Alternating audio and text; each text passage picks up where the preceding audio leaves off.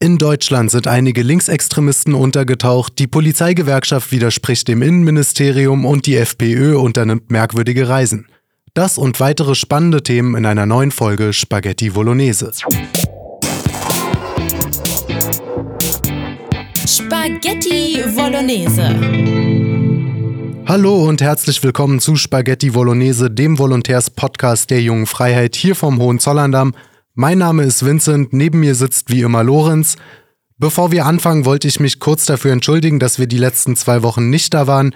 Wir bauen intern gerade ein bisschen was um und überlegen uns neue Konzepte und haben das dementsprechend kurz auf Eis gelegt. Wir wollten euch aber auch nicht komplett auf dem Trocknen lassen, bis hier bald neue Konzepte kommen. Von daher hier eine, neue, Folge und ich hoffe, ihr habt Spaß. Es kam ja sogar Fanpost, die nach neuen Folgen gefragt hat. Das war schon sehr schmeichelhaft. Das stimmt, ja, das freut uns natürlich sehr. Ihr könnt uns Fanpost oder auch Hassnachrichten jederzeit schicken an Getragene Unterwäsche. Alles an podcast.jungefreiheit.de, natürlich auch inhaltliche Ergänzungen. Bevor wir anfangen, habe ich eine Frage diesmal aus dem Bereich, ähm, ja, ich würde sagen, der Anthropologie. Lorenz, wie nennt man in Finnland einen Sonnenuntergang? Den kenne ich schon und er ist sehr schlecht. Helsinki. Helsinki, nicht schlecht, ja, sehr gut. Da hast du mal einen erwischt. In dem Sinne, ich würde sagen, wir fangen jetzt gleich mal an und kommen zum Ernst der Lage. Linksextremisten in Deutschland sind auf der Flucht. Du hast dich schlau gemacht zu dem Thema. Worum geht's? Was ist passiert? Ja, auf der Flucht sind sie schon lange. Allerdings sucht der Generalbundesanwalt und das Landeskriminalamt in Sachsen jetzt seit Montag öffentlich und bundesweit nach dem 30-jährigen Johann Guntermann. Äh, ist eigentlich schon seit 2020 untergetaucht und wird auch so lange unter der Polizei gesucht, aber eben bislang nicht unter Zuhilfenahme der Öffentlichkeit, heißt bislang nicht unter Klarnamen und einem unverpixelten Foto. Jetzt eben doch. Es wurde ein Köp Kopfgeld in der Höhe von 10.000 Euro ausgesetzt, also auch nicht wenig. Ja. Der Verdacht wird folgendermaßen beschrieben, Zitat, der Beschuldigte ist dringend verdächtig, sich als Mitglied einer kriminellen Vereinigung an mehreren politisch motivierten körperlichen Übergriffen beteiligt zu haben. Die Tatopfer erlitten zum Teil erhebliche Verletzungen, heißt es auf der Webseite des sächsischen Landeskriminalamts. Anders gesagt, Guntermann steht im Verdacht, Teil der sogenannten Hammerbande gewesen zu sein. Ja, über die haben wir auch ausführlich im Podcast hier schon mal geredet. Richtig. Viele Zuhörer werden auch die Berichterstattung prinzipiell verfolgt haben. Trotzdem ein kleiner, äh, fasse ich es nochmal kurz zusammen und ähm, gehe dabei vielleicht nochmal etwas stärker auf die Rolle ein, die Guntermann bei dem Ganzen gespielt haben soll. Also bei der Hammerbande handelt es sich um eine linksextreme Gruppe, beziehungsweise eigentlich eine Art Freundeskreis, denn sie haben ja nie in dem Sinne eine Organisation gegründet, die sich einen Namen gegeben hat oder so weiter, sondern es ist ja ein Netzwerk aus verschiedenen linksextremen Aktivisten, ja. denen vorgeworfen wird, beziehungsweise in vielen Teilen sind Mitglieder dieses Freundeskreises bereits verurteilt, dass sie ähm, gewalttätige Überfälle äh, vor allem in Ostdeutschland, aber auch in Unga Ungarn verübt haben sollen. Guntermann ist dabei mit Lina E. verlobt, die als Rädelsführerin dieser Truppe verurteilt wurde. Ähm, genau, die beiden sind verlobt und ihn äh, Ihnen wird auch vorgeworfen, die Gruppe gemeinsam angeführt und geleitet zu haben. Äh, Guntermann, wie gesagt, tauchte bereits 2020 nach der Verhaftung seiner Verlobten und weiteren Mitgliedern unter. Es wird vermutet, dass er auch an den Angriffen in Budapest teilweise beteiligt war oder diese mit geplant hat. Er saß auch schon in der Vergangenheit in Haft, und zwar aufgrund der Beteiligung an linksextremen Ausschreitungen im Januar 2015 und wurde im September 2019 auf Bewährung entlassen. Mhm. Zu dem Zeitpunkt hatte es schon mehrere Angriffe dieses Kreises gegeben. Bei vielen, die darauf folgten, spielte er aber dann eine Rolle. Und der Grund für die damalige Haftstrafe lag darin, dass er im Januar 2015 während einer Demonstration Steine auf ein Gerichtsgebäude geworfen hatte. Ebenfalls im Januar 2015, ähm, noch vor der Demonstration, ähm, hatte Guntermann eine Frau niedergeschlagen, die auf einer Demonstration von Legida teilgenommen hatte. Vielleicht erinnern sich einige, es war dieser Leipziger Ableger von Pegida, also Leipziger gegen die Islamisierung des Abendlandes. Genau, und er hatte sie wohl nach der Demonstration irgendwie abgefangen, niedergeschlagen und sie als Zitat Nazi-Schlampe beschimpft. Mutig, eine Frau mit niederzuschlagen als Mann. ja. Äh, vor allem der Typ ist jetzt auch kein, kein Hänfling. Also auf den Fotos her zu urteilen, ist das äh, Recht, ja. Ein recht durchtrainierter, muskulöser Typ. Ebenfalls im Juni 2015, also noch vor der Haftstrafe, äh, nahm Guntermann an einer Demonstration gegen den G7-Gipfel in Bayern äh, teil. Äh, und dabei wurden Autos beschädigt und das amerikanische Konsulat attackiert. Und es gibt ja einen aus der Gruppe, der sehr umfassend während des Prozesses ausgesagt hat, also als Kronzeuge fungierte, deswegen jetzt auch Personenschutz braucht. Und ähm, der die eigentlich die gesamte Geschichte der Gruppe offengelegt hat, nämlich Johannes D. Und der hat halt erklärt, dass eigentlich diese Demonstration damals, ähm, dass das quasi so ein erster Testlauf dieser Gruppe war, wo man quasi geschaut hat, wie man schon mal recht koordiniert und organisiert halt äh, Ziele angreifen kann und dass Guntermann damals ähm, diese Ziele ausgewählt hat und halt quasi auch die Ausschreitungen quasi, ja, man könnte fast sagen, organisiert hat. Ja. Äh, zuvor hatte sich die Gruppe ähm, ab 2015 wohl ähm, regelmäßig zusammen trainiert, also äh, Gewichte heben und äh, Kampfsporttraining, um halt äh, diese Übergriffe vorzubereiten. Also es war wirklich quasi ein Projekt, was mehrere Jahre eigentlich vorbereitet wurde. Ja, wer ist äh, Gunther Mann eigentlich? Er ist am 11. April 1993 geboren. Er ist 1,71 groß. Seine Figur ist kräftig, sportlich, durchtrainiert. Die Haare sind dunkelblond. Der erwartige Bart, den er teilweise trug, hat rötliche Färbung. Äh, besondere äußerliche Merkmale gibt es auch. Er hat die Fingerglieder beider Hände äh, tätowiert mit dem Schriftzug Hate Cops in Frakturschrift. Und ja, ja also muss man mögen, sag ich mal. Ja. Und er trug in der Vergangenheit sogenannte Tunnel. Das sind diese Ohrstecker, die äh, quasi die Haut so auseinander weiten. Und äh, die trägt er mittlerweile nicht mehr, aber äh, offenbar hat er aufgrund dessen immer noch nicht vollständig verwachsene Ohrlöcher. Also mit anderen Worten, er hat zwei Löcher in den Ohrläppchen. Äh, vor seiner Flucht war er bei seiner Großmutter in Dortmund gemeldet. Es gibt auch manche, die vermuten, dass er sich in Dortmund oder im Ruhrpott irgendwo aufhält, aber das ist scheint mir ein bisschen ins Blaue gestochen, sage ich mal. Jetzt nochmal ein kurzer Rückblick auf die Angriffe, die der Hammerbande zugeordnet werden und vor allem ganz wichtig auf einige Angriffe, die ihr nicht offiziell zugeordnet werden, wo es aber Hinweise gibt, dass sie eventuell ähm, von ihr sind. Und das sind einige. Also ich habe jetzt noch nicht mal alle Fälle, die ich gefunden habe, in die Liste aufgenommen, weil dann wäre es noch sehr viel länger geworden. Aber hier mal ein, ein, ein, ein kurzer Rückblick. Also 2. Oktober 2018 in Leipzig. Ein ehemaliges NPD-Mitglied und damaliger fraktionsloser Leipziger Stadtrat namens Enrico Böhm wird morgens beim Verlassen seines Wohnhauses von vier Vermummten attackiert, verprügelt und mit Pfefferspray besprüht. Die Folgen eine gebrochene Kniescheibe und Brennungen im Gesicht.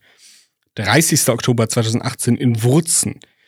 Cedric S., ein stadtbekannter Aktivist der Kameradschaftsszene, könnte man wohl sagen, äh, wird äh, der zuvor an dem Angriff auf Konnewitz beteiligt gewesen war. Wir erinnern uns, da hatten äh, Hooligans und ja, rechtsextreme Aktivisten, könnte man wohl sagen, ein, ein linkes Stadtviertel angegriffen. Er wird in einer Gasse überfallen und mit einem Teleskop-Schlagstock geschlagen. Verletzungen, Prellungen und Frakturen an der Wirbelsäule. Laut Gericht hätten diese potenziell lebensgefährlich sein können. Nächster Angriff 8. Januar 2019 in Leipzig. Der Kanalarbeiter Tobias N wird offenbar spontan und ungeplant von einer fünfköpfigen Gruppe überfallen. Sie rufen dabei Passanten zu, das ist ein Nazi, hat es verdient. Der mutmaßliche Grund, N trug eine Mütze der Marke Greifvogel-Weir. Die stammt so aus der rechten Kampfsport-Kameradschaftsszene. Und äh, sie ordneten ihn wohl deshalb äh, quasi dieser Szene zu. Was ich sagen muss, eigentlich in Ostdeutschland äh, würde ich sagen, fast relativer Quatsch ist.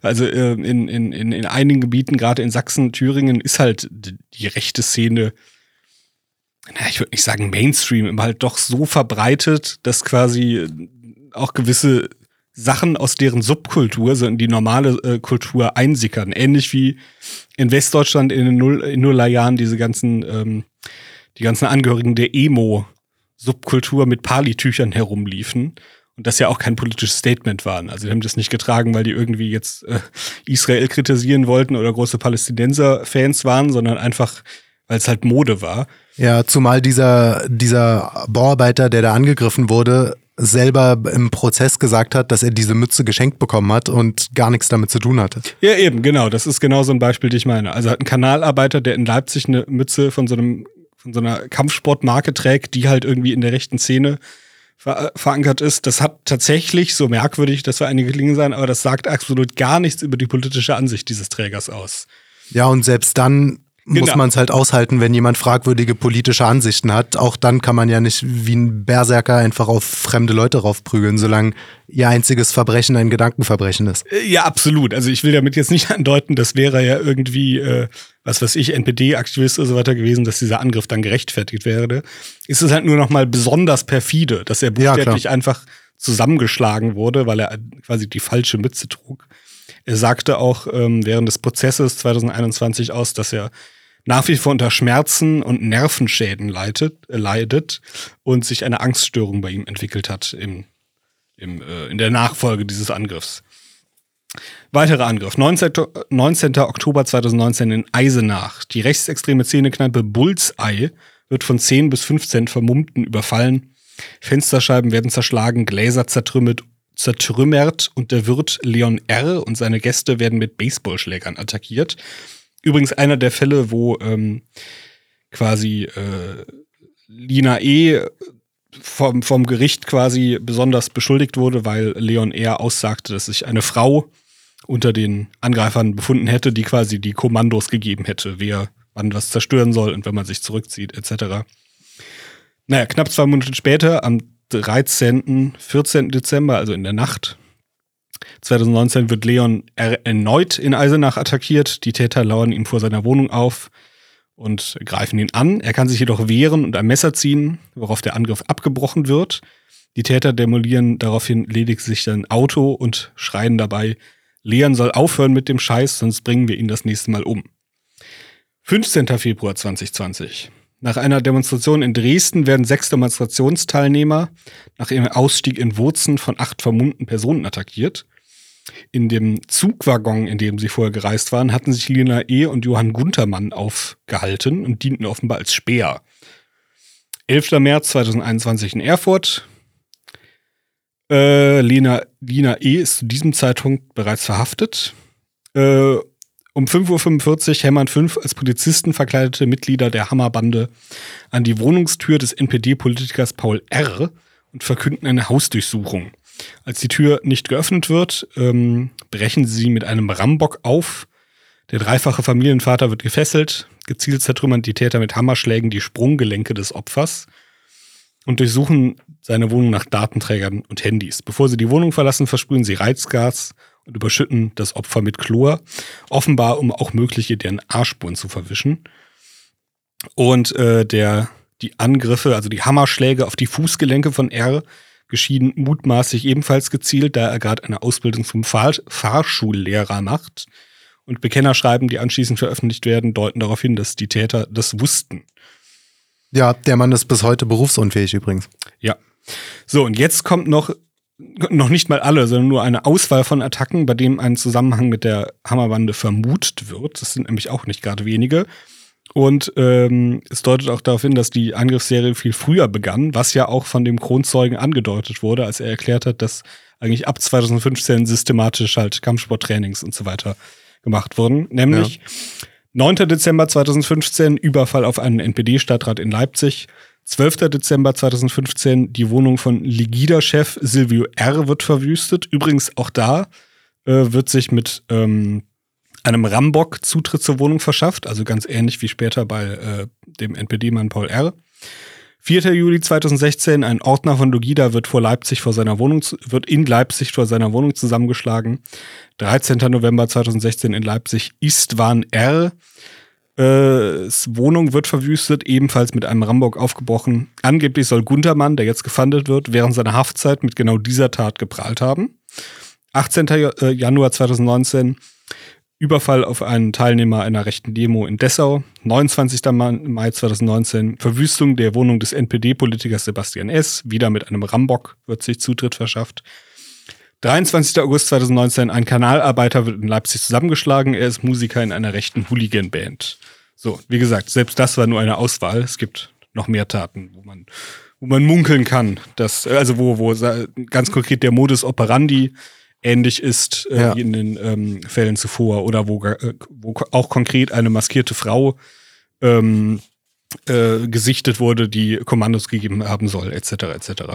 Was ich an den Reaktionen spannend fand, wenn man auf Twitter unterwegs ist, mhm. dass es in weiten Teilen von, ich sag mal, linksstehenden Journalisten oder auch ähm, ja, Politikern, Jungpolitikern von diversen rot-rot-grünen Parteien skandalisiert wurde, dass äh, die öffentlich-rechtlichen ähm, den Fahndungsaufruf, das Foto geteilt haben ja. und ähm, dass die Polizei die Frechheit besitzt, nach einem Gewalttäter zu fahnden wo es dann, dann hieß, es sind doch so und so viele gewalttätige Neonazis untergetaucht, aber wenn einmal ein Antifaschist was macht, dann geht ihr alle auf die Barrikaden. Als könnte man nicht beides gleichzeitig tun, als könnte man nicht in beide Richtungen suchen und auch dort wieder das gute alte, ähm, ja, die, die gute alte Spiegelung. Andersrum kommt das sehr, sehr selten vor.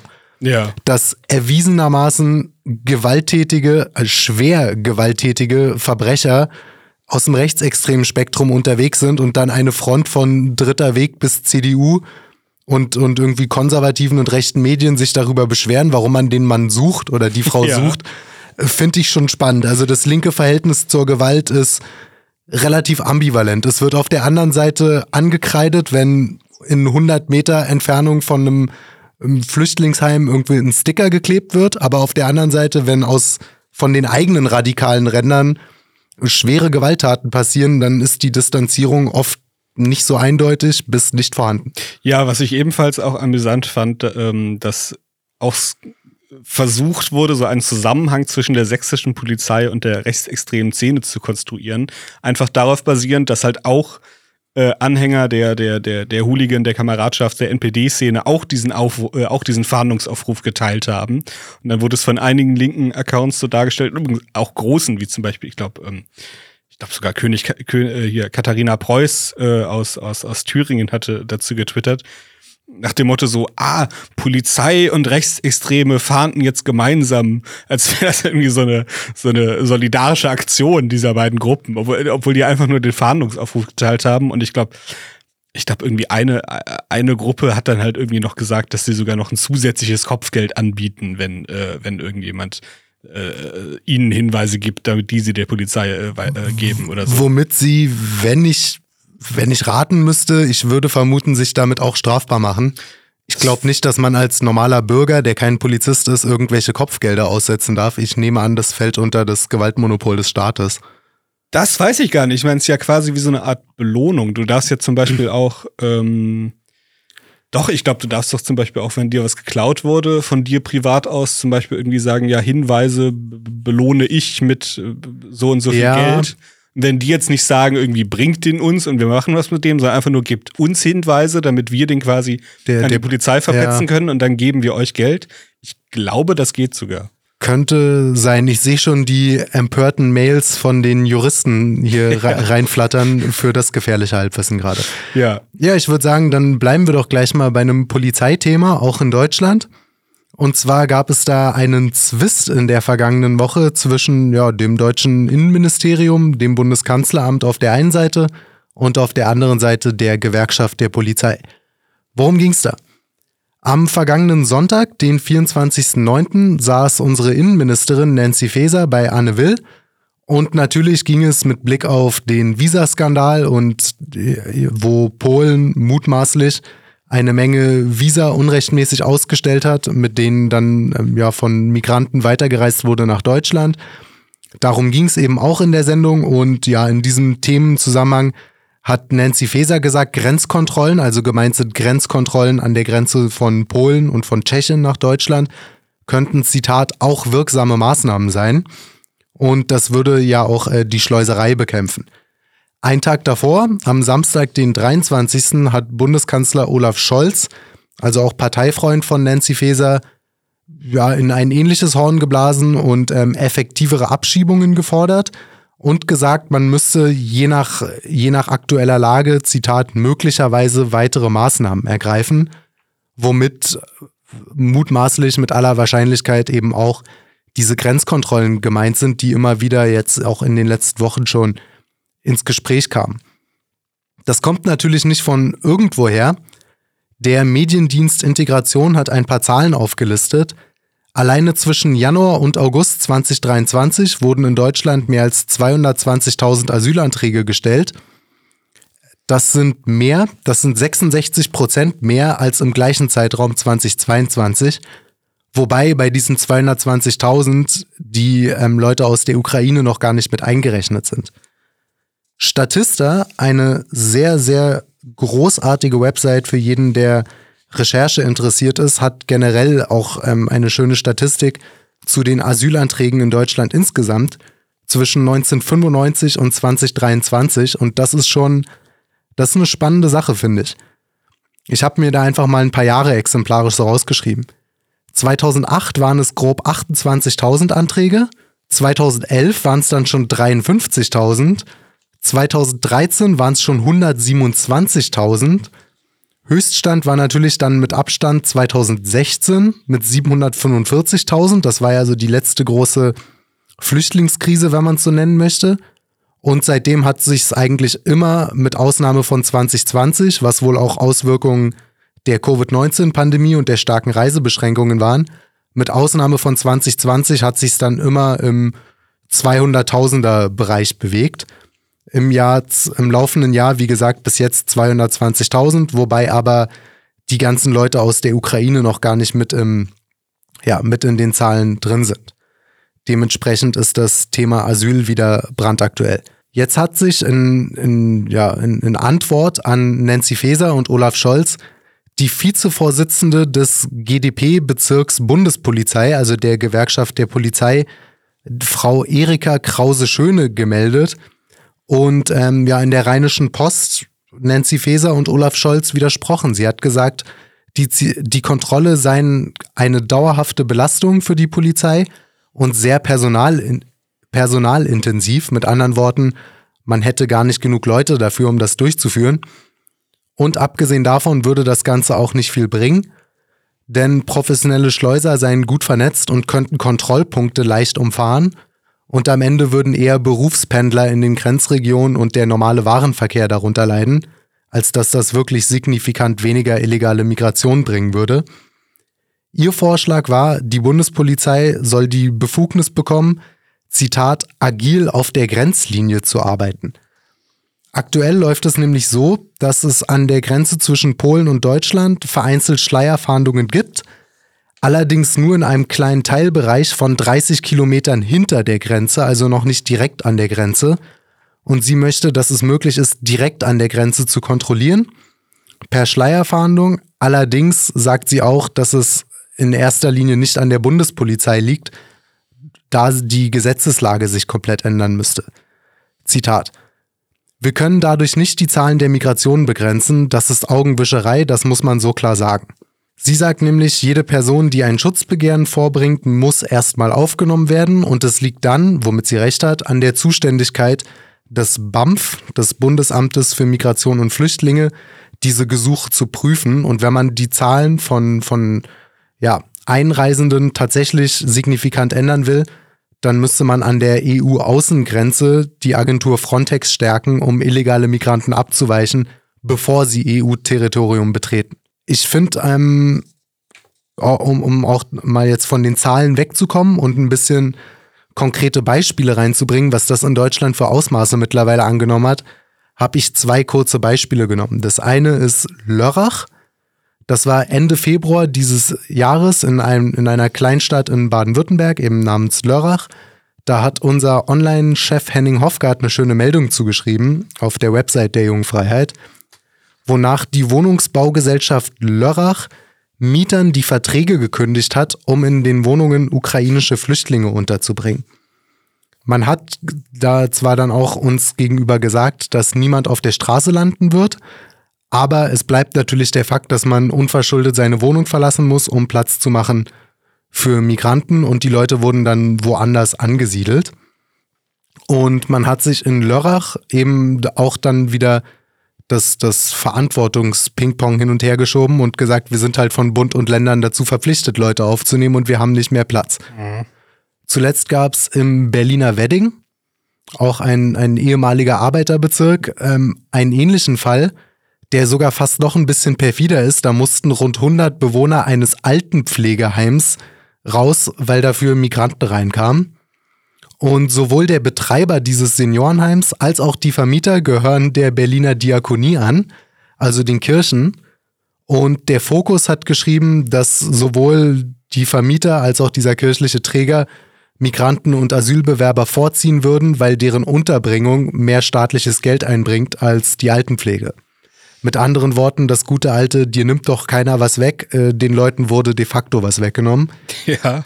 Und dazu kommen noch die unzähligen Fälle von okkupierten Turnhallen, wo Kinder keinen Schulsport mehr machen können. Also Ja, oder in Berlin wird doch ein komplett neuer Wohnblock, beziehungsweise es war, glaube ich, nicht nur ein Wohnblock, sondern quasi ein kleiner Wohnbezirk, ist auch wieder das falsche Wort, eine, eine, eine, eine, kleine Rei- Siedlung. Klar, eine kleinere Siedlung gebaut mit mehreren hundert Wohnungen, die allerdings alle samt nur ähm, Asylbewerbern zur Verfügung gestellt werden.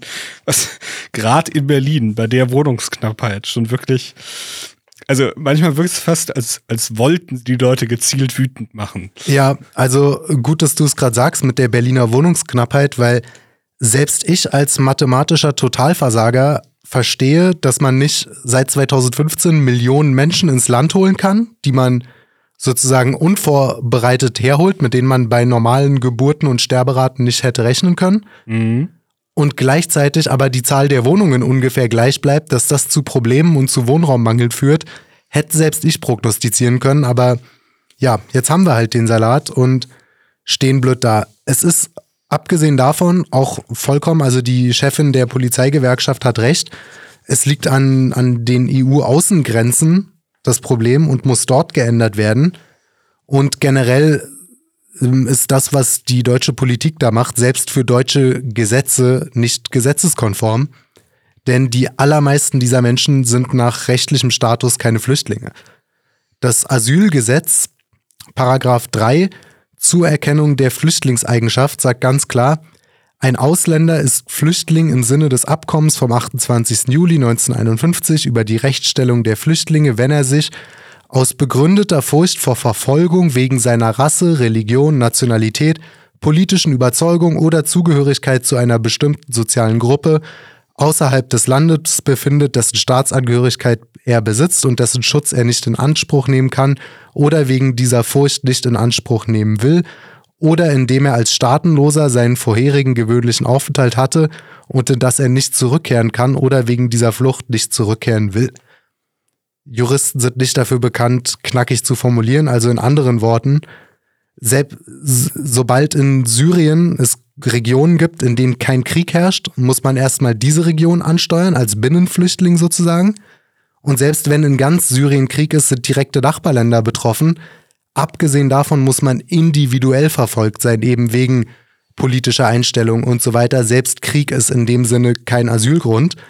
Das räumt auch die Bundeszentrale für politische Bildung ein und ähm, schreibt auch auf der Website, dass äh, die Genfer Flüchtlingskonvention damals, ähm, ja, die wurde 1951 in Kraft gesetzt. Damals in, mit Blick auf den Zweiten Weltkrieg und die ethnischen Vertreibungen von Menschen aus ihren Regionen. Also das waren nicht nur, aber natürlich auch in sehr großen Teilen ethnische Deutsche in den Gebieten, die heutzutage zu, zu Polen und, und zu Russland und so weiter gehören, damit diese Leute, weil die wegen ihrer Rasse und so weiter verfolgt wurden, damit die einen, einen Fluchtgrund und eine rechtliche Lage haben, nach Deutschland zu kommen, zum Beispiel, dafür gab es diese Flüchtlingskonvention. Die war ursprünglich nicht dafür gedacht, dass Leute sich ihren Wohnort aussuchen können, weil woanders die wirtschaftliche Lage besser ist. Ja, de deswegen hat Suella Braverman, gehört jetzt nicht ganz zum Thema, aber das war ja die Argumentation, mit der sie jetzt vor ein paar Tagen äh, dafür argumentiert hat, dass diese äh, Asylkonvention der UN ähm, geändert oder abgeschafft wird, weil sie eben sagt, das ist ein Relikt des Zweiten Weltkriegs und passt in die heutigen Bedingungen überhaupt nicht. Das mehr. ist die Innenministerin von Großbritannien Genau, und ja. selber Kind von Einwanderern, muss man dazu wissen. ja Mauretanierin. Genau. Ähm, ja, ansonsten, ich, ich stimme der Frau zu, würde, äh, der Frau von der Polizeigewerkschaft würde aber dazu auch noch anmerken, dass ich der Meinung bin, dass man das Ganze relativ schnell beenden könnte mit einer Politik nach australischem Vorbild. Dort hat 2013 die damalige konservative Regierung festgestellt, dass es seit Jahren die Probleme gibt, die wir gerade in Europa haben, mit Leuten, die sich auf Booten Richtung Australien aufmachen und dann öfters auch im Meer ertrinken und sterben. Und daraufhin hat Australien die sogenannte Operation Sovereign Borders ausgerufen, also ja, Operation souveräne Grenzen und ganz klar kommuniziert, teilweise auch in YouTube-Videos in den Landessprachen der Herkunftsländer der Migranten übersetzt. Wir schicken euch alle wieder zurück, wenn ihr mit Boot hier illegal ankommt, ohne einen Antrag gestellt zu haben, ohne die Papiere zu haben und so weiter, dann gibt's für euch keine Zukunft in Australien. Und während 2013 noch 240 Menschen im Meer ertranken sind vor der Küste Australiens, waren es 2014 nach dem Inkrafttreten sechs. Seitdem immer sechs, neun, zehn, sechs, dann auch mal nur einer im Jahr. Und das geht die ganze Zeit so weiter. Mit anderen Worten. Recht deutlicher Rückgang. Ja, mit anderen Worten, wer nicht möchte, und ich zähle auch zu diesen Menschen, die nicht möchten, dass Menschen im Mittelmeer ertrinken, der lädt sie vorher nicht hier ein. Also das ist der perfekte empirische Beweis dafür, dass es tatsächlich Pull-Faktoren gibt und dass man Tote auf dem Mittelmeer nicht verhindert, indem man die, die Grenzen öffnet, sondern indem man das Gegenteil tut. Ich hoffe, dass, dass das äh, von der Politik irgendwann umgesetzt wird.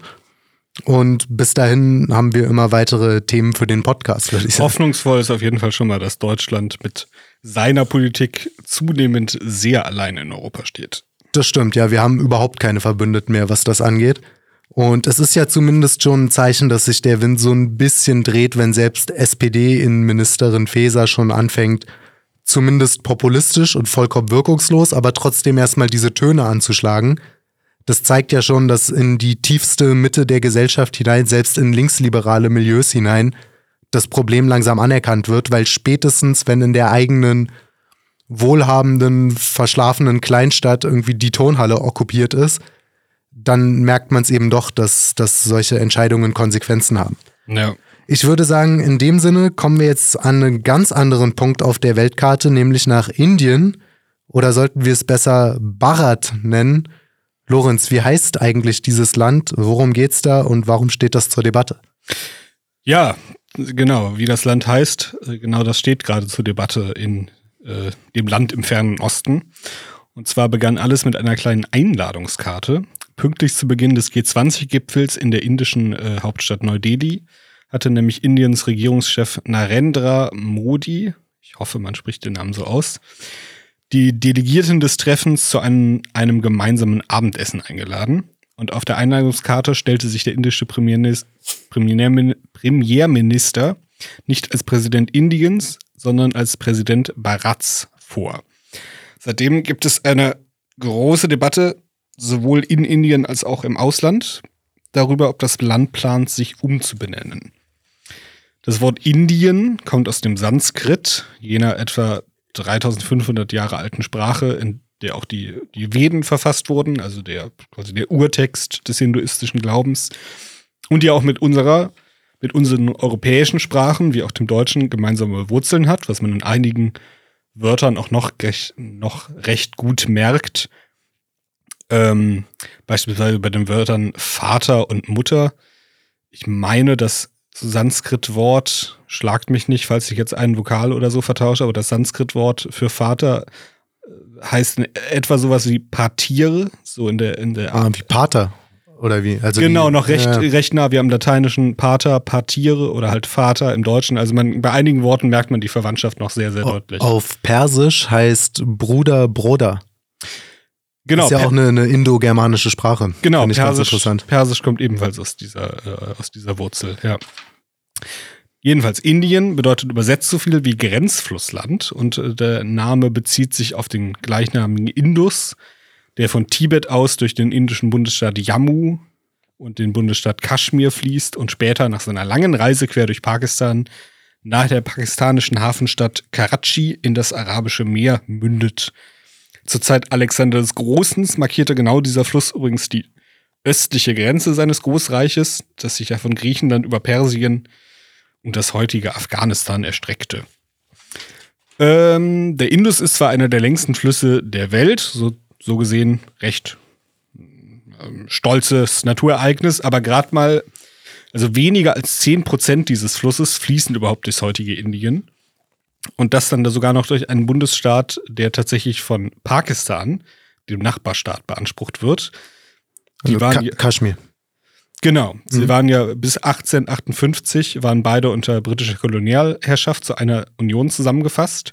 Und im August 1947 spalteten sich beide gewaltsam auf in zwei verschiedene Länder, wobei über 20 Millionen Menschen aus ihren Heimatgebieten auf beiden Seiten der Grenze vertrieben wurden. Und zwar, soweit ich das überblicke, in erster Linie ein religiöser Konflikt zwischen Hinduisten und Moslems. Und genau damit sind wir auch an einem der Knackpunkte. Denn Premierminister Modi ist ja Mitglied der so, jetzt Kein leichtes Wort. Jetzt wird's Aussprache spannend. Bharatya Janata. Ich weiß nicht, ob man es so ausspricht, aber so liest es sich, wenn man die lateinischen Buchstaben auf unsere Art liest.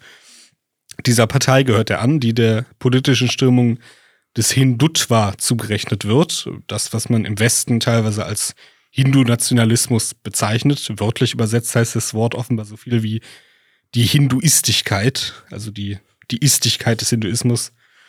Also sehr besonders streng fundamentalistisch, hinduistisch sozusagen. Also es handelt sich grob vereinfacht um die politisch-kulturelle Idee, dass Indien mehrheitlich hinduistisch sein sollte, sowohl in religiöser als auch in kultureller Hinsicht. Das kann verschieden aufgefasst werden, streng oder weniger streng. Also es gibt auch Strömungen des äh, Hindutva, die religiöse Gemeinschaften mit einbeziehen, die nicht in strengen Sinn hinduistisch sind, aber aus einem hinduistischen Kontext entstanden sind, wie zum Beispiel der Buddhismus, der Jainismus oder die Sikhs.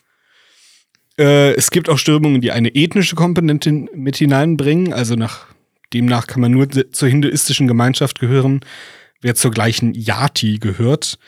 Yati bedeutet, wenn man es wörtlich übersetzt, so viel wie Geborenheit oder in die Welt gebracht sein. Es wird auch als Bezeichnung für, für die verschiedenen Kasten benutzt. Also in dem Kontext heißt es so viel wie, du wirst als ethnischer Hindu geboren oder man ist keiner. Also Einige englische Texte hatten Yati auch mit Race übersetzt. Spannend. Klingt ein bisschen so wie, so wie bei den Juden, was ja sozusagen eine Ethnie, aber auch eine Religionsgemeinschaft ist. Richtig. Wo es die, die, wo, wo sich die größten Gelehrten darüber streiten, ob man das eine oder andere oder nicht beides ist. Ja. Das genau. scheint ja dort ähnlich zu sein.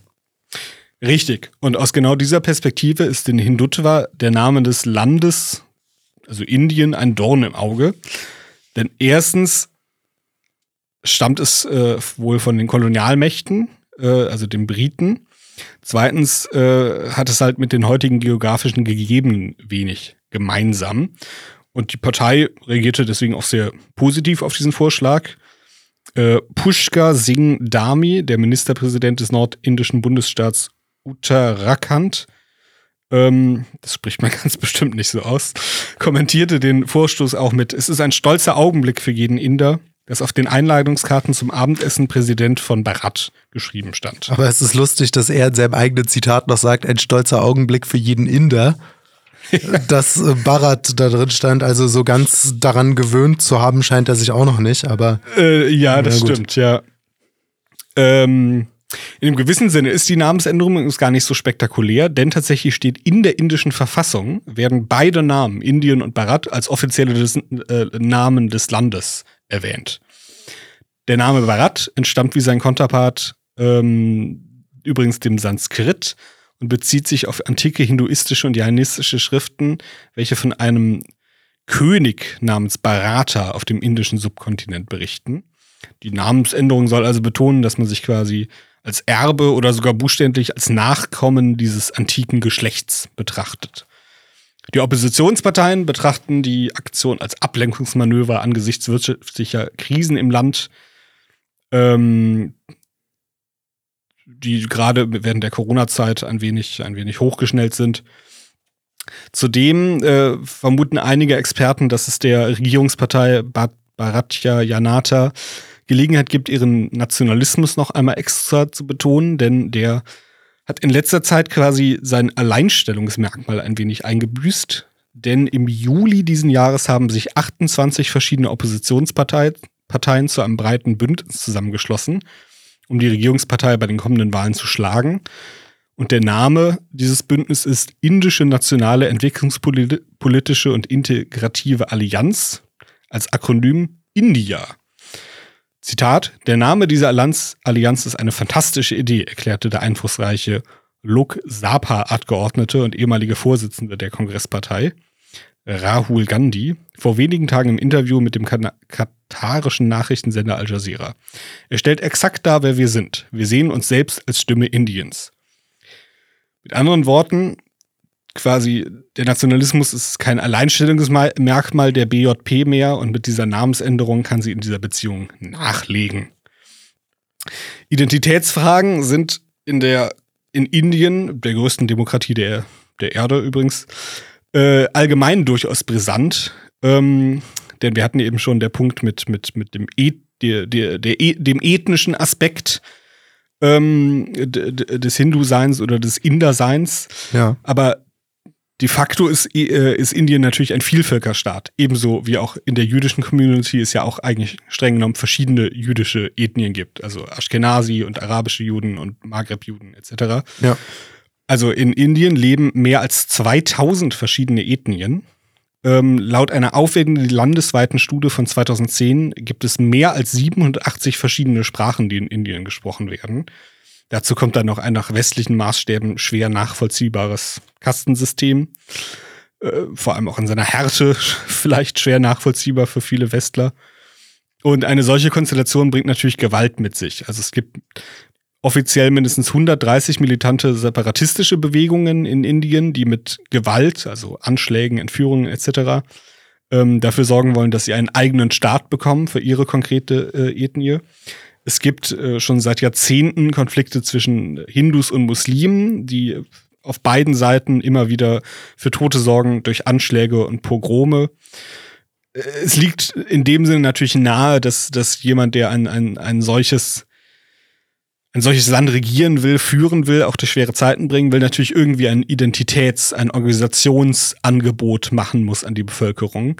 Und ich schätze da, ähm, ich schätze, das sorgt für einen gewissen Teil auch für die Popularität des, des Hindutva, dass man halt sagen kann, okay, vielleicht sind wir streng genommen eigentlich unterschiedliche Ethnien und sprechen auch unterschiedliche Sprachen, aber sind gleichzeitig halt verwandt äh, haben dieselbe Religion, außer vielleicht die Muslime, und äh, können uns gemeinsam vielleicht auf dieses Königsgeschlecht, dieses Baratu äh, berufen. Oder zumindest wurden wir alle mal von ihm regiert. Oder ja. wie auch immer. Ist also, auf jeden Fall. Also Vielfalt ist nicht immer unbedingt Stärke, auch in Indien nicht. Genau, also es bietet eine starke, eine starke Identitätserzählung an, unter der sich dann eventuell auch eine gewisse Vielfalt quasi zusammenfassen lässt und äh, durchaus offenbar mit Sympathie der Bevölkerung.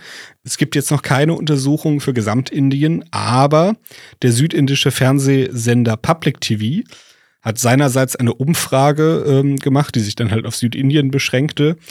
Und das erbrachte eine Präferenz der Zuschauer mit über 88 Prozent für den Namen Bharat. Äh, zudem wurden in der Vergangenheit, ebenfalls durch die Regierungspartei, mehrfach schon äh, Straßennamen geändert, zum Beispiel in Neu-Delhi, die entweder Bezug hatten zur Kolonialzeit oder auch da, davor und die wurden dann quasi in ja traditionell hinduistischere Namen geändert und das sorgte ebenfalls für, Ziel, für viel Zuspruch. Ja, ja, schon spannend, dass diese ganzen Konflikte, wer sind wir, wo kommen wir her, wo hört unsere eigene Gruppe auf und wo beginnen die anderen? Das ist nicht nur ein rein westliches Phänomen. Nee, es scheint gerade im Moment äh, eine, recht global, eine recht globale Sache. Ja, war es vielleicht schon immer auf eine gewisse Art, mal, mal mehr, mal weniger stark. Ja, denke ich auch. Also ich, ich glaube, das ist eine große Konstante der Menschheit, dass sich Menschen, ob man das gut findet oder nicht, völlig wertfrei in Gruppen zusammenschließen und dass ähm, Herkunft und eigene Vorfahren und äh, eine Traditionslinie, dass das eben schon eine Rolle spielt. Absolut, ja. Und der Mensch mehr ist als äh, einfach nur irgendwie eine vernünftig funktionierende Verwaltung und auch mehr Bedürfnisse hat als einfach nur relativen wirtschaftlichen Wohlstand, sondern dass auch ja die kulturelle Prägung eben einen Unterschied macht und den Leuten wichtig zu sein scheint. Absolut, ja. Ich meine, es war im Endeffekt vermutlich eine wichtige evolutionäre Strategie, um überhaupt quasi äh, in der Wildnis äh, sich mit einer Gruppe gegen andere Gruppen irgendwie durchsetzen zu können. Dass du natürlich auch eine sag ich mal, eine Geschichte dafür brauchst, die das Ja, klar. irgendwie rechtfertigt, ja. Klar. Ja, in dem Sinne, ich würde sagen, wir kommen jetzt mal von Indien ganz in die Nähe nach Afghanistan. Da gab es ein, ja, ich sag mal, ein außergewöhnliches Intermezzo. Am vergangenen Montag hat die afghanische Nachrichtenwebsite Tolo News ein aufsehenerregendes Foto gepostet. Darauf zu sehen war der ehemalige EU-Parlamentarier Andreas Mölzer von der FPÖ und der afghanische Außenminister Amir Khan Mutaki. Zudem waren auch noch dabei, nicht auf dem Foto zu sehen, aber wie später aus dem Bericht dann hervorging, der ehemalige Nationalrats- und Bundesratsabgeordnete, also für Österreich, Johannes Hü Hübner, auch von der FPÖ, und wohl ein FPÖ-nahe Antiquitätenhändler namens Ronald F. Schwarzer. Kennst du das, wenn du manchmal von Leuten hörst und du dir einfach nur so denkst, so, Hö, der lebt noch? So, ging, so ehrlich gesagt ging es mir mit Andreas Mölzer. Das ist für mich halt irgendwie so, so eine 90er, früh 2000er Figur. Ja. Ich war tatsächlich überrascht. Ich hätte jetzt gar nicht gedacht, dass der noch, dass der noch lebt. Also das meine ich jetzt gar nicht beleidigend und wertfrei. Ja. Wertfrei, äh, meine ich ganz wertfrei, aber. Da, da kommen wir auch gleich bei den Reaktionen dazu, dass ähm, ja eben dann auch betont wurde, dass der Mann nicht mehr in der ersten Reihe bei der FPÖ steht. Aber eins nach dem anderen. Warum überhaupt sich FPÖ-Leute mit der Taliban-Regierung in Afghanistan getroffen haben, ist nicht ganz klar. Die Presseberichte waren sehr schwammig. Tolo News hat gesagt, es sei bei dem Gespräch gegangen um, Zitat, die Erleichterung konsularischer Leistungen für afghanische Staatsbürger in Wien.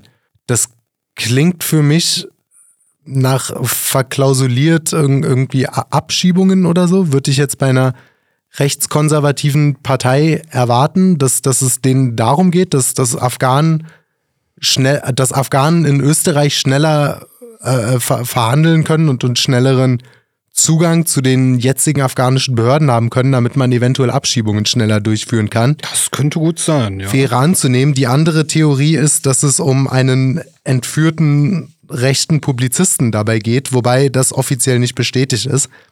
Aber da kommen wir auch gleich dazu. In Österreich lebten zum Jahresbeginn 2022, Österreich hat rund 9 Millionen Einwohner, Jahresbeginn 2022 lebten laut Integrationsfonds, das ist ein vom Innenministerium herausgegebenes, ja, regelmäßig rausgegebenes Informationspapier. Laut diesem Fonds lebten in Österreich 45.000 afghanische Staatsbürger 2022, wobei natürlich Österreicher mit afghanischen Pässen und so weiter gar nicht drin sind im System. Die Reaktionen auf diesen Besuch, bei dem niemand so richtig versteht, was da überhaupt das Ziel war, waren eigentlich durchweg recht negativ. Der FPÖ-Bundesparteichef Herbert Kickel hat sich distanziert und gesagt, die Reise sei ein Zitat Alleingang von zwei Herren im Politruhestand gewesen. Und er nannte das auch eine unglaubliche Dummheit.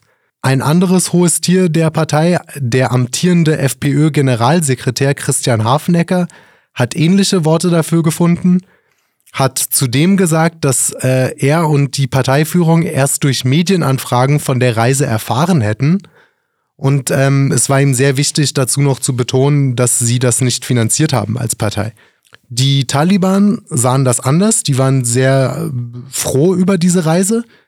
Der Außenminister Mutaki sagte, dass es ihn gefreut habe, dass ähm, die österreichische Delegation die Lage in Afghanistan aus der Nähe und auf realistische Art gewesen, gesehen habe.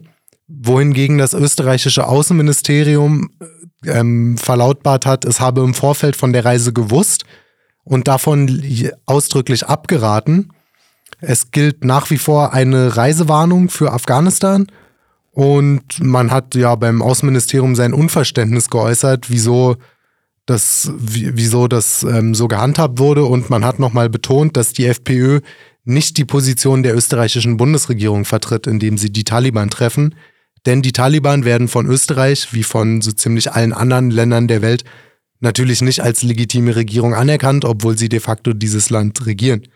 Es liegt auch die Vermutung nahe, neben möglichen Rückführabkommen, dass es darum ging, Herbert F., einen 84-Jährigen und Mitbegründer der NPD aus der Gefangenschaft in Afghanistan rauszuholen, Der hat sich im Sommer auf eine Reise nach Afghanistan gemacht und ist seitdem verschwunden. Er wollte einen Artikel darüber schreiben, in dem er erzählt, wir hatten das auch schon mal im Podcast bei Lord Miles und seiner Reise nach Mhm. Afghanistan. Der, ja, Herbert F. wollte einen Artikel darüber schreiben, wie sicher und schön Afghanistan ist. Wahrscheinlich, um auch für, für Rückführungen dahin zu argumentieren. Und wurde dann dort entführt. Allerdings hat keiner der FPÖler den Mann auch nur mit dem Namen erwähnt. Deswegen ist das eher eine, eine Mutmaßung, ob das nicht auch ein, ein Thema war. Andreas Mölzer hat auf unsere Presseanfrage leider nicht reagiert, sonst hätte ich ihn natürlich auch gern dazu gefragt, was das Ziel der Reise war. So stochern wir halt jetzt ein bisschen im Dunkeln. Ich finde spannend an der Geschichte, dass, dass, dass, dass wir alle so einen, so einen Eiertanz darum aufführen, wenn jemand zu den Taliban fährt. Ich meine, ich finde die Taliban nicht gut. Ich bin kein Freund davon, ähm, irgendwie als juristische Strafe Menschen zu Tode zu steinigen. Aber ob man es mag oder nicht, die regieren nun mal dieses Land. Wir Und führen, haben sehr viel Zustimmung in der Bevölkerung. Ist halt einfach so. Also. ja, und äh, wir führen ja auch Gespräche mit China und mit Aserbaidschan, die gerade einen Vertreibungskrieg in Bergkarabach führen und mit Südafrika, wo, wo Menschenrechtsverletzungen noch und nöcher gegen die weiße ethnische Minderheit passieren und gegen alle möglichen Staaten. Es ist meiner Meinung nach eine reine, auch hier wieder müssen die Juristen sich kurz die, die Ohren zuhalten, es ist meiner Meinung nach eine reine juristische Spitzfindigkeit, zu sagen, Gruppe A ist eine Terrororganisation und Gruppe B ist eine autokratische Regierung. Ja. Um, Eigentlich die Kritik hat vermutlich sehr viel de- halt damit zu tun, dass äh, sie halt quasi irgendwie nicht offiziell der Regierung angehören, sondern quasi ja hintere Reihe FPÖ und ohne Abklärung mit der Partei dahin reisen. Also ich glaube, es hat mehr von den, den Nicht-FPÖlern hat es mehr damit zu tun, dass sie halt sich allgemein gerne über, die FPÖ empören und innerhalb der FPÖ halt sehr viel, dass es so ohne Absprache halt irgendwie das stimmt, geschehen ist. das stimmt. Ich, Weil, weil ja, die Reise an sich, also beide Fälle, die jetzt auch vermutet werden, äh, Abführungs, äh, ab, hier, äh, Rückführung. Rückführungsabkommen oder äh, auch vielleicht um diesen Polizisten rauszuholen, wären ja völlig legitime Gründe gewesen, um mit dieser Regierung zu sprechen, behaupte ich. Ja, ich finde auch, so wie es jetzt gelaufen ist, war das für die FPÖ das Schlechteste, was sie hätten machen können. Entweder sie fahren überhaupt nicht dahin und sparen sich den Stress, oder Option B, sie fahren dahin und sagen auf die Kritik, ja klar, fahren wir dahin, weil wir mit allen Regierungen der Welt verhandeln wollen, weil wir Rückführungen wollen und weil wir möchten, dass unser Staatsbürger, der Herbert F., hier ähm, aus, dem, aus der Taliban-Gefangenschaft entlassen wird. Und wenn das dann nötig ist, dann verhandeln wir eben mit denen. Wir wären ja keine guten Politiker, wenn wir es nicht machen würden. Ja. So ist es jetzt halt ein sehr merkwürdiger Alleingang.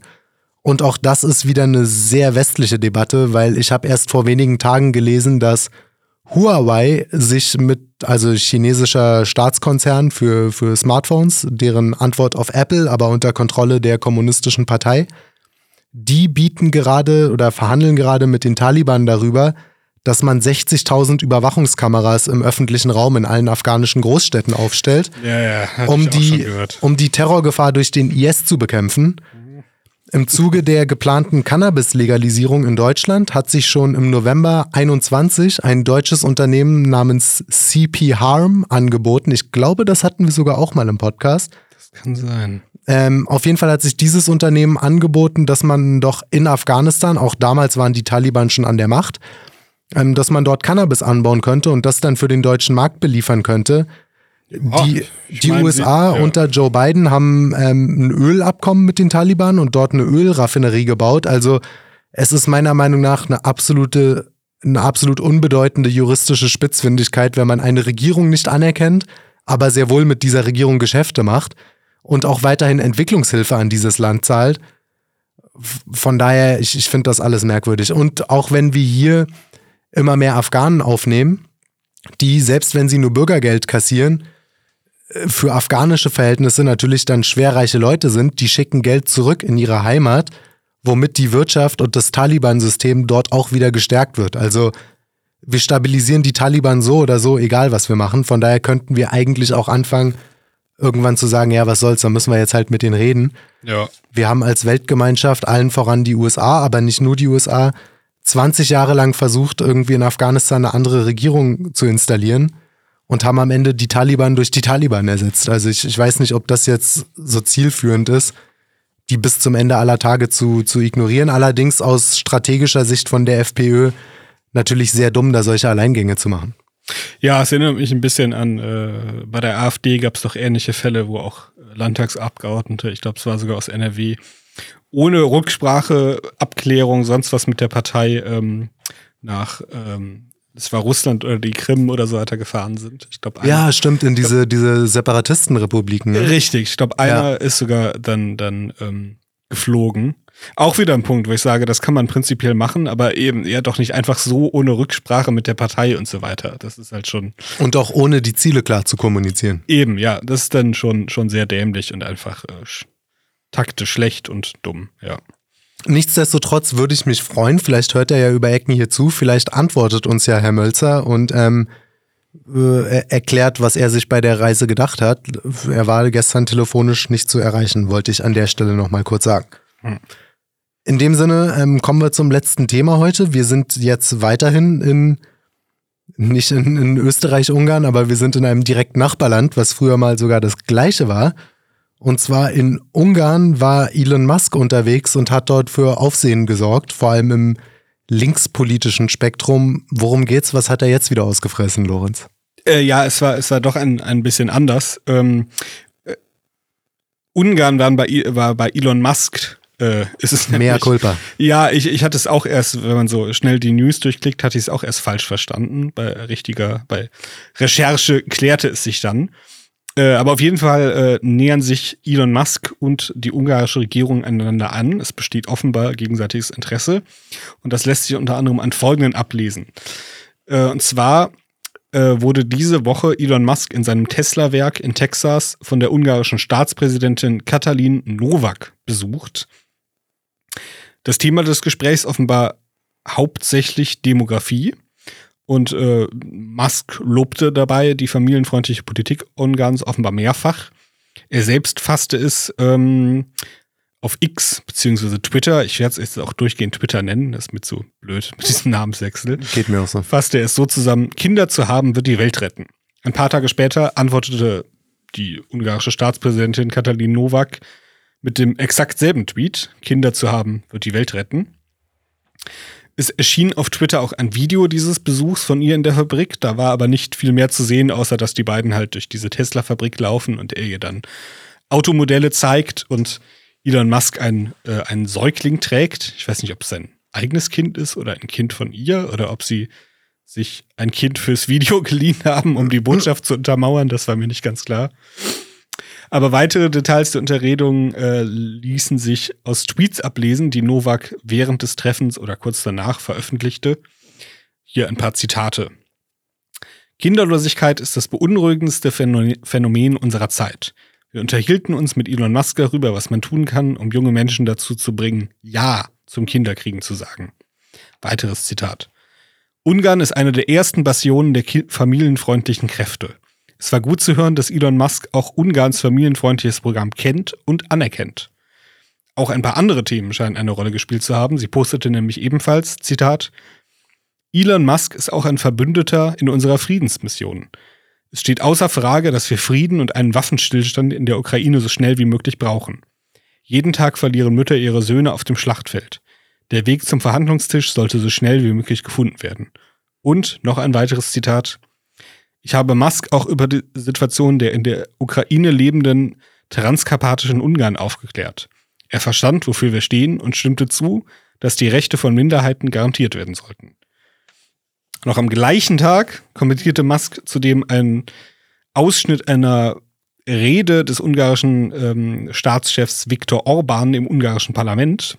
In dem Ausschnitt sagt Orban, Zitat, Migrantengewalt nimmt zu. Vor drei Nächten geriet eine gemeinsame ungarisch-serbische Grenzpatrouille unter Beschuss aus automatischen Waffen.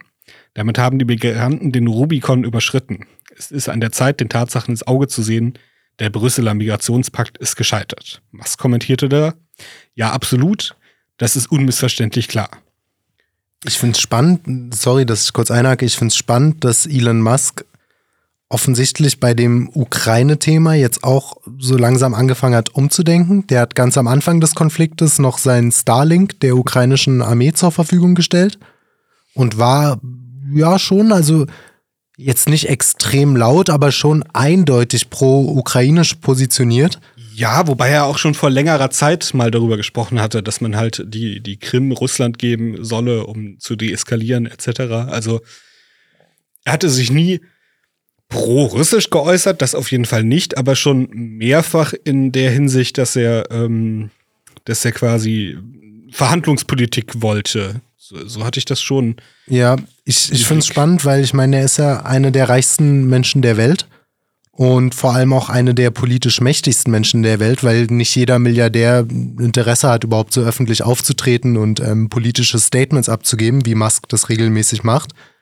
Und ich, ich bin mal gespannt. Also für die, für die Leute in der Ukraine, die auf gar keinen Fall auch nur einen Meter der Krim an Russland geben wollen, sind das eher schlechte Nachrichten, denke ich, wenn Elon Musk da schon jetzt anfängt, öffentlich damit zu liebäugeln, dass man eine Verhandlungslösung braucht. Mhm. Und ich denke, diese Stimmen werden lauter, je länger dieser Abnutzungskrieg geht und je geringer die ukrainischen ja, Territorialerfolge da werden in diesem Krieg.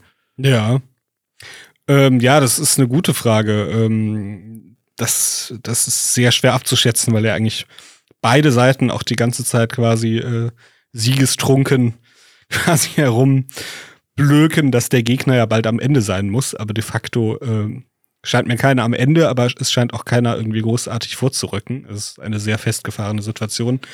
Aber allgemein ist natürlich spannend, dass Elon Musk, der ja schon häufiger jetzt in letzter Zeit konservativ affine bis rechtsaffine Ansichten geäußert hat, sich jetzt ganz konkret anfängt, quasi mit quasi sehr konkreten gesellschaftspolitischen Maßnahmen und, und Gesetzen und quasi äh, Strategien zu beschäftigen und sich mit entsprechenden Regierungschef äh, zu treffen und sich auch immer mehr in die europäische Politik quasi äh, einmischt, ist das falsche Wort. Äh, so weit ist er noch nicht, aber das könnte eben daraus folgen. Er hatte jetzt tatsächlich gerade heute noch, kurz bevor wir jetzt den, den Podcast aufnehmen, hatte ich noch gesehen, ähm, gab es einen Tweet von Viktor Orban, ähm, äh, der sich offenbar heute mit Marine Le Pen getroffen hat und sie ebenfalls darüber gesprochen haben, dass halt die, dass die Asylregelungen ähm, äh, der EU dringend reformiert werden müssen, etc. etc. Und da hat er Elon Musk wieder äh, kommentiert, sowas wie, ich weiß jetzt nicht mehr den Wortlaut, aber sowas wie, ja, das, so ist es, so müssen wir es machen, etc. Ich vermute, dass er mit seinem Geld und seiner Reichweite in naher Zukunft äh, tatsächlich in den USA, aber vermutlich auch in Europa politisch aktiv werden wird. Jetzt nicht als, als Politiker an für sich, aber vielleicht wie so eine Art rechter George Soros. Also dass er war, quasi war auch mein Gedanke fleißig, fleißig ja. Geld an bestimmte Parteien, an bestimmte Nichtregierungsorganisationen ähm, spenden wird. Ähm. Er hat ja auch vor ein paar Wochen auf Twitter ordentlich gegen Soros losgeledert. Da hat er mehrere Tweets nacheinander abgesetzt. Ja, ja. ja. Und auch gegen die äh, ADL und so weiter, ja. Uh, yeah, by the way, Elon Musk, if you hear this, please give a lot of money to your Freiheit. You will not regret it. Young Freedom. yes. Ja, das, das wäre eine gute Sache. Danke, dass du das hier mit eingestreut hast. Ich nehme an, so oft wie wir den Mann hier schon im Podcast erwähnt haben, ist es nur eine Frage der Zeit, bis der hier mal zu Gast ist. Ich vermute, er ist die Art Mensch, der sich selbst googelt. Also, Oder uns mit Geld bewirft. Ja. Von daher, ähm, gu guter Hinweis. Wir sind nur noch wenige Tage wahrscheinlich davon entfernt, von dem ganz großen Sponsoring. Ja. Ja, liebe Leute, ich hoffe, es hat euch Spaß gemacht in der ersten Folge nach der kurzen Zwischenpause. Mir auf jeden Fall. Ich finde, es waren schöne Themen dabei.